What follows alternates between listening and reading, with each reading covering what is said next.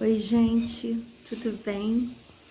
Tava aqui pensando assim como como esse ano tem nos desafiado em todos os seus aspectos, né? Como tudo aquilo que a gente tinha como verdade absoluta, de uma hora para outra foi colocado em xeque.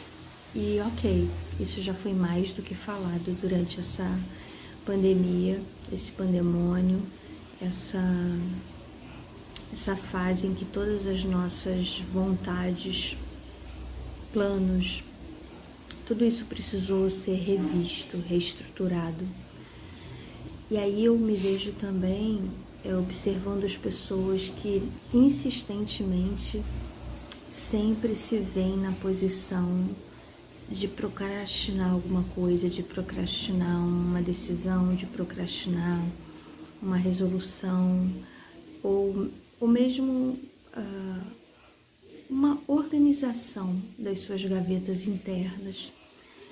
Eu sempre fico me perguntando se agora a gente não vai ter o depois do Natal, depois do Ano Novo, depois do Carnaval, depois da pandemia, né? Agora tem o depois da pandemia.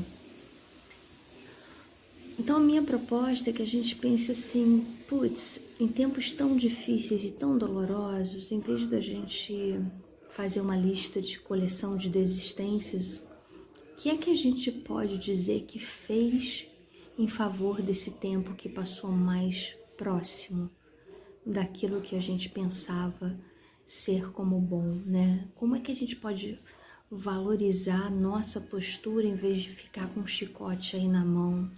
Dando pancada sobre pancada e tentando sempre colocar um foco dentro daquilo que a gente não fez. Eu particularmente tenho feito isso, assim, prestado atenção nas coisas que eu consegui resolver, realizar, nas relações que eu consegui ou aprofundar ou simplesmente interromper por não agregarem valor.